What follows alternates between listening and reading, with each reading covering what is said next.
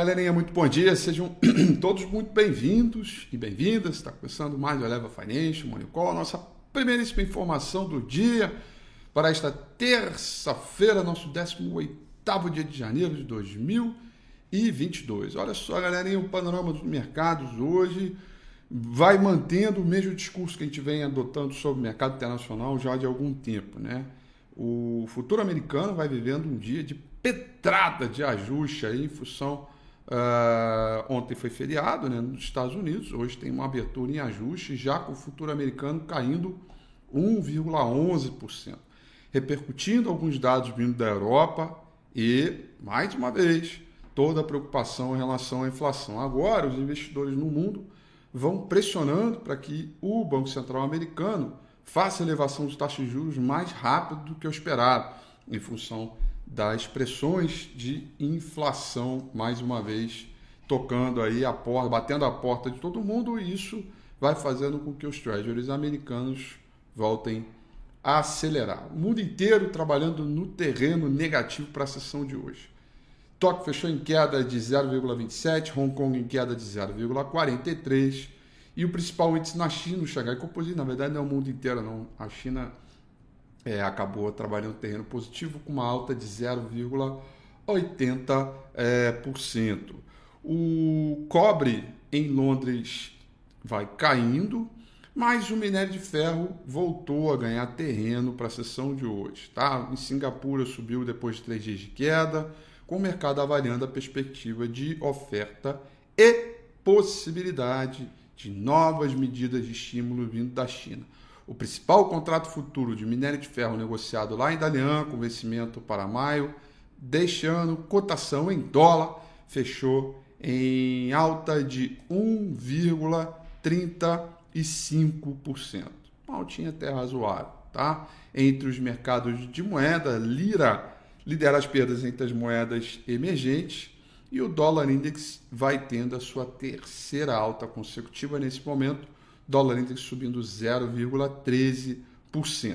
Petróleo vai trabalhar um terreno positivo em função da questão ligada ao aumento de demanda é, é, e retomada em alguns mercados de energia.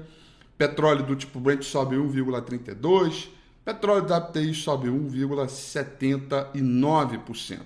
Conforme eu disse para vocês, o futuro americano nesse momento caindo 1,11% o S&P 500 futuro do Nasdaq caindo 1,76%. Sabe aquela transição de fluxo, mudança brusca de fluxo, saindo de empresas ligadas a crescimento, de crescimento, growth, para empresas value, né, valor, elas, é, isso continua para hoje, tá?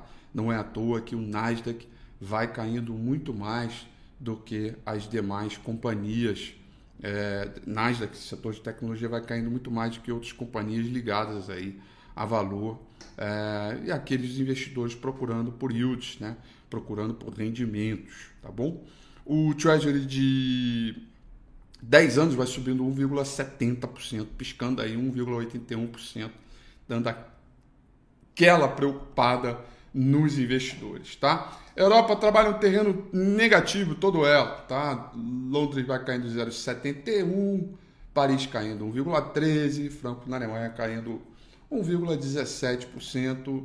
Todos esses movimentos estão atrelados a essa preocupação global é, de aceleração de taxas de juros é, mais rápido do que o esperado em função das pressões inflacionárias. A pauta é a mesma o mercado vai insistindo é, nessa ideia, tá? Galerinha, é, é...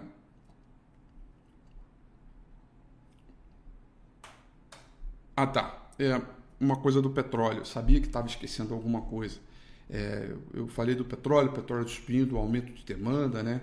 É, é, a redução das preocupações ligadas a Ômicron também tem isso, porque muito se fala também que a Omicron é o último estágio desta pandemia, né? É... Bom, isso é algo que se é falado, eu apenas estou repetindo que eu estou lendo, tá? É, não sou cientista, não sou é, infectologista, mas que é o último estágio, que a tendência é que isso comece é, a ficar localizado um pouco mais para frente, até que esta epidemia. E aí o, o, é, é, é, o impacto da Omicron na demanda, justamente com a redução nos estoques, estão contribuindo para previsões do petróleo acima dos 100 dólares o barril para este ano, tá? para o final desse ano. Alguns relatórios já estão colocando isso e aí fica aquela aquele sentimento ali de vamos ver como que vai dar, tá? É, olha, hoje só tem um indicador que é relevante na agenda econômica internacional, que é o índice de Par State de manufatura, tá?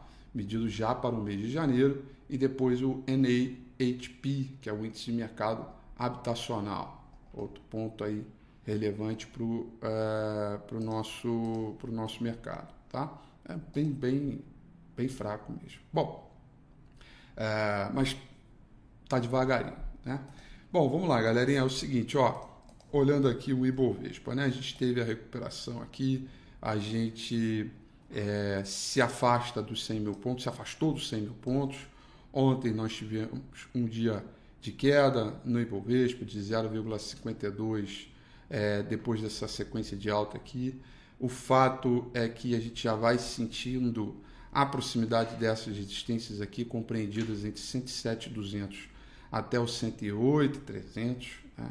E, evidentemente, é preciso romper essa resistência aqui para que a gente comece a ditar um ritmo um pouco mais forte é, até a faixa aqui dos 110, 111 mil pontos, onde passa a média móvel 200 períodos. Tá? É, tirando o zoom, dá para ver claramente que a gente vem de um processo de tendência de baixa e que boa parte dessa alta ela está atribuída especificamente a um conjunto único de setor que vem puxando esse mercado, que está ligado a materiais básicos e petróleo, tá? E de vez em quando os bancos acabam contribuindo também, mas o fato é que a consolidação ela está bem acertada aqui, né? Eu venho dizendo isso desde o final do ano passado, né? Nos últimos domingos com o Rafi, é que a minha perspectiva para esse primeiro trimestre é de uma consolidação, né? É de um estágio de lenga-lenga aí, é, de, de Ibovespa, porque ora a gente tem uma visão positiva vindo do setor de energia, vindo dos materiais básicos, no qual o Ibovespa tem grande peso sobre essas companhias, e aí eu estou falando de Petrobras, Vale, CSN Mineração, Uzi Minas, Gerdau, Goal, né, CSN, a própria Suzano Clabin, que também fazem parte é, desse processo, junto com alguns bancos específicos também, que atraem fluxo de capital estrangeiro e Petrobras. Isso tem sido positivo em função dessa mudança de fluxo. Empresas de valor, procurando rendimento, né, em segmentos mais cíclicos, contribuindo também. Por outro lado, a alta das commodities primárias provoca inflação. Então, quanto mais o petróleo sobe, maior a preocupação com a inflação. Então, por mais que a gente tenha uma notícia positiva, que os materiais e energia, né, elas começam a subir, existe uma reação adversa a esse movimento que é a, a preocupação com a inflação. E aí se fala muito hoje, está aí praticamente, não está na capa, mas está no noticiário geral dos jornais internacionais nesta manhã, que os investidores já estão falando que o Banco Central deveria antecipar a elevação da taxa de juros justamente por conta da pressão é, relacionada aos preços de materiais básicos, ao preço de petróleo, né, de energia. Né? Então, por um lado, é bom, contrai, mercado emergente valoriza, tem uma visão positiva. Por outro lado, a mudança de fluxo global e a percepção de e a aversão ao risco acaba ficando um pouco maior por conta da elevação de juros. Então você fica ali, né? É, é, é, tem aquelas, né, aquelas visões, hora é positiva, hora é negativa, né? E, e tudo isso atrelado a um fluxo global ainda, uma visão global. A gente está. É, ontem foi a prova real disso. A gente trabalhou com volume pela metade num feriado americano, né? no volume médio pela metade do que é normal é, desse processo. Né? e, e, e e, bom, beleza. Isso estou falando global. Ainda tem a questão local, que na minha avaliação, a gente só deve pegar para valer no final do primeiro trimestre desse ano, que é a questão política. que vai pegar nesse mercado, não tenho dúvida disso. Né? É, não tenho dúvida. Então eu, acho que a gente vai viver um estágio de consolidação. Né? E eu venho dizendo isso bastante, quero repetir. Né? Venho dizendo e repito. Né? Eu vou ser chato, que nem eu era quando a bolsa estava lá em 130 mil pontos, dizendo: olha, vai buscar proteção, não deixa o carro esborrachar na parede, ah, né? aquela coisa toda. Eu vou repetir agora. Quando a gente achar que a coisa está ficando maravilhosamente boa, é porque está na hora da gente acomodar preço. Né? Quando a gente começar a achar que a coisa vai virar um terrorismo, vai virar um pessimismo generalizado, pânico, pode comprar que a gente tem oportunidade. O mercado é de consolidação nesse primeiro trimestre, na minha avaliação. A gente começaria assim.